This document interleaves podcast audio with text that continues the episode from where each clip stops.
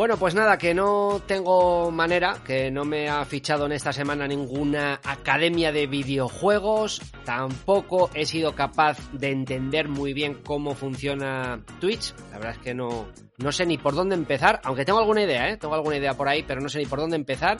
Y en general, como sabéis, lo que nos cuenta Karen cada semana nos sorprende.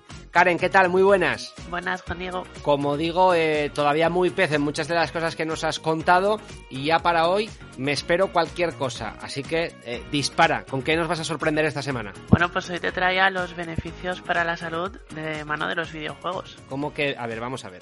¿Cómo que beneficios para la salud? De la... El otro día me hablabas de academias de videojuegos que yo ya pensaba que era, que era en vez de ir a la academia de inglés, ir a una academia... Y ahora nos hablas de beneficios para la salud, pero si están diciendo todo el día lo contrario de los videojuegos, que son malos, que son adictivos, que taca, taca, taca, taca. Nada, pues nada más lejos de la realidad. Los videojuegos tienen muchísimos beneficios para la salud, entendiendo salud como bienestar físico, mental y social.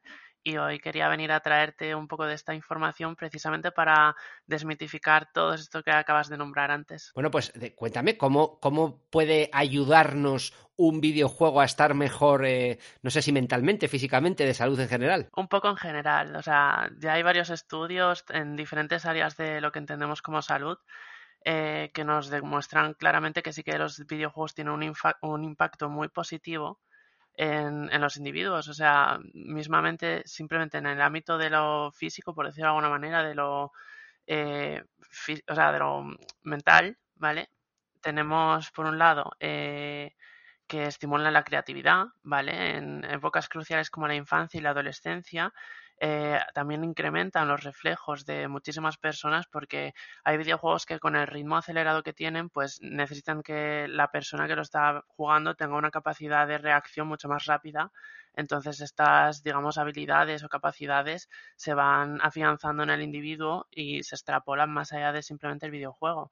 Y estos son estudios que tienen veracidad, están llevados a cabo, por entidades de renombre como la Sociedad de Neurociencias de Nueva York, que nos habla, por ejemplo, eso de un incremento en conexiones neuronales en perfiles de infancia que son asiduos a jugar videojuegos y que con ello mejoran, pues, por ejemplo, la memoria y zonas del cerebro. Ajá. Eh, Karen, yo te iba a preguntar, eh, tenemos la idea muchas veces de que los videojuegos lo que hacen es todo lo contrario, estresarnos un poco, ¿no? Eh, depende del, juego, entiendo también, ¿no? Pero por lo que nos estás diciendo, eh, no siempre es así. A ver, precisamente del estrés es otro de los puntos que quería tocarte. O sea, eh, el tema del estrés, mm, sí que es verdad que hoy día hay muchos juegos que nos estresan muchísimo, pero también tiene mucho que ver con la poca tolerancia a la frustración que tenemos hoy día en la sociedad, eh, que se extrapola a todo. Pero precisamente eh, los videojuegos, aparte de que tienen un carácter desestresante, porque mm, hay muchísima gente que viene, echa su partidita, se relaja y luego ya está, se queda tranquilo y se otra cosa, eh, también está el efecto de aprender a tolerar la frustración. Quiero decir, una persona que está acostumbrada a jugar, a tener que lidiar con cierta incapacidad, impotencia o partidas perdidas o tal, eh, a ojos de los demás puede parecer que, se enfada muy fácilmente o tal, pero eh, digamos que esto es un poco como todo. Cuanto más te expones a algo, más acostumbrado estás a ello. Entonces, alguien que se expone habitualmente a perder, a la derrota, digamos que puede acabar gestionando todas esas emociones de una forma mucho más sana o más saludable que otras personas que no.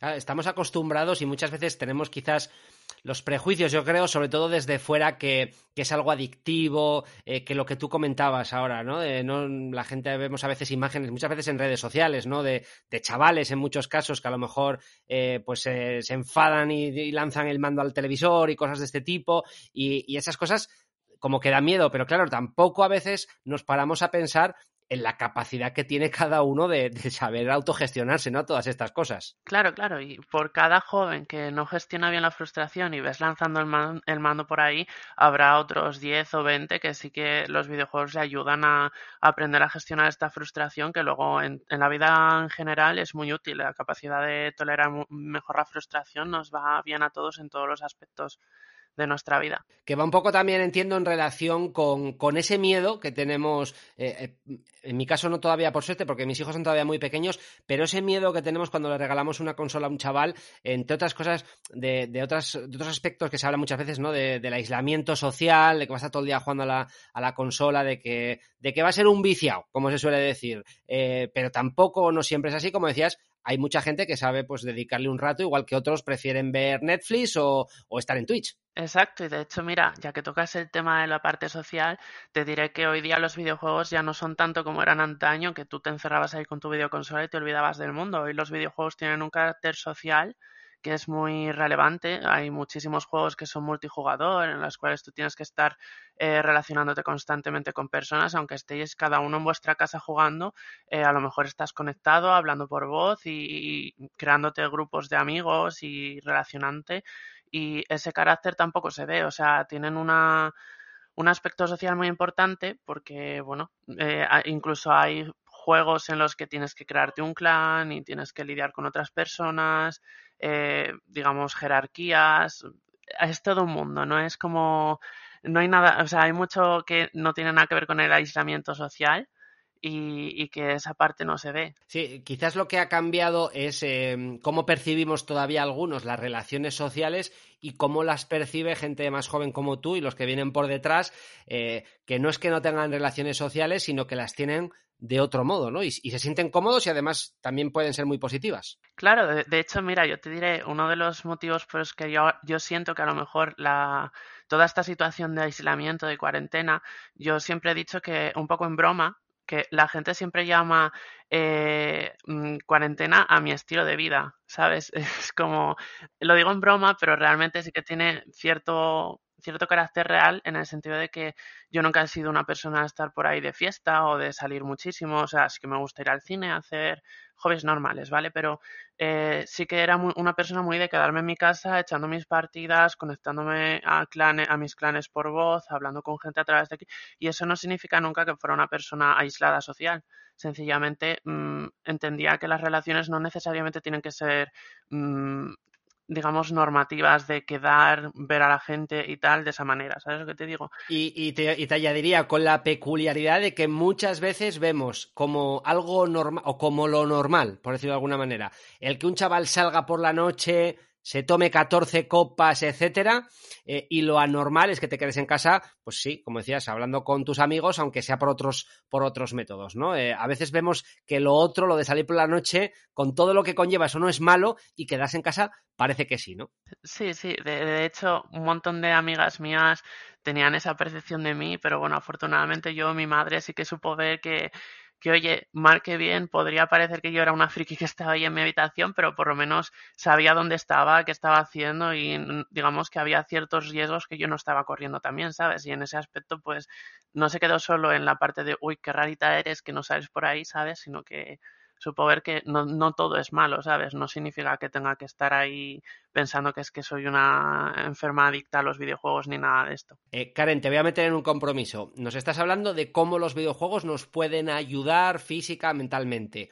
Eh, bueno, pues, ¿qué pautas crees tú que deberíamos de seguir para, para enfrentarnos o qué relación deberíamos de tener de forma sana con los videojuegos, con las consolas, ordenadores, etcétera, para que nos ayuden? A ver, es que depende mucho del uso que le quieras dar. Hay gente que, mismamente, otro de los casos que quería comentarte era de cara a la depresión. Hay muchísima gente que el juego que estábamos hablando la semana pasada, cuando te comenté eh, sobre videojuegos en dispositivos móviles, ha habido mucha gente que el Pokémon Go le ha servido mucho para salir de su casa, que todo el mundo sabe que para la depresión el salir de tu casa, el pasear por ahí, el tener cierto contacto con la gente es muy beneficioso. Y ha, ha habido mucha gente que se sintió motivada a salir y a hacer estas actividades al aire libre a raíz del Pokémon Go, que es un juego que simplemente es ir por, con el móvil por ahí capturando Pokémon, digamos, en realidad virtual y, y, eso pues ha servido muchísimo. De hecho, hay el caso de una mujer de 68 años aquí en España que llevaba 10 años más o menos aislada de todo desde que su marido había muerto y estaba en depresión y gracias a Pokémon Go empezó a salir con su, creo que era su nieto por ahí, con el móvil a capturar Pokémon y le ayudó muchísimo a mejorar.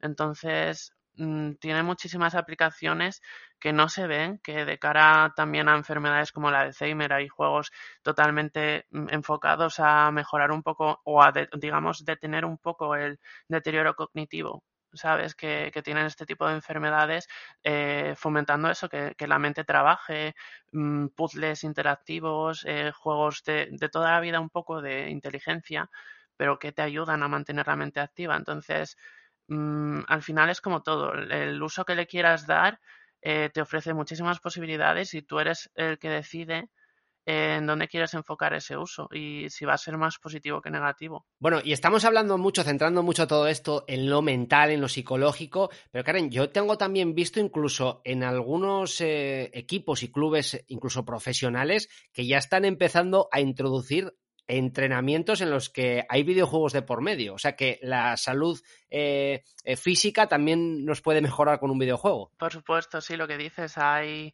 hay equipos deportivos que ya tienen, digamos, entrenamientos utilizando dispositivos de realidad virtual que, que, bueno, eso ya desde la perspectiva profesional ya te está diciendo que, que, evidentemente tienen un rendimiento, pero es que ya no nos vamos solo a lo profesional, sino a nivel de yo en mi casa estamos viendo que de cara al futuro están las gafas de realidad virtual que todos las conocemos, pero se están desarrollando también plataformas eh, sobre las que el jugador, eh, digamos, eh, camina, corre, etcétera, y esas plataformas captan todo ese movimiento y lo transmiten al juego para que sea, digamos, más dinámico y más realista. Tú con tus gafas estás ahí en tu plataforma, corriendo, esquivando disparos o lo que sea que estés jugando, y eso al final es una actividad física también. O sea que el día de mañana podemos estar en nuestro salón jugando a disparos o a, escapar de un ejército de zombies y estaremos echándonos nuestras buenas carreras y trabajando el cardio. Bueno, yo incluso en estos, en estos días de confinamiento, eh, por varios amigos y compañeros conocidos, etcétera, que les gusta, por ejemplo, el mundo de la bicicleta, eh, veo que ellos utilizan una, una, aplicación en la que, por ejemplo, eh, sin salir de su casa, pero en su propia bici sobre un rodillo y con un ordenador, están simulando que suben los lagos de Covadonga e incluso que compiten entre ellos para ver quién, quién llega primero. Algo que a priori no está concebido o no está catalogado como un videojuego, pero que realmente lo es y a través de eso estamos también, bueno, como que nos picamos un poquitín más y a lo mejor apretamos un poco más el pedal también. Claro, claro, o sea, es que ya te digo que las posibilidades son infinitas y al final depende mucho de nosotros el uso que le demos. Bueno, pues entonces, para mejorar la condición física, como estábamos diciendo, para, para estar más alegres, para evitar depresiones y para dejar a un lado el estrés, eh, podemos eh, eh, ir a un spa, podemos darnos un viaje, pero también podemos comprarnos una consola y, un videojuego que nos guste y, ponernos. Voy a ver si con este argumento, Karen, ya, ya me dejan en casa hacerme con alguna, con alguna consola. Me lo voy a guardar. Ya verás que sí, que te voy a arrastrar a este lado para que lo veas todo bien. ahí estaremos, ahí estaremos. Karen, muchísimas gracias. A ti.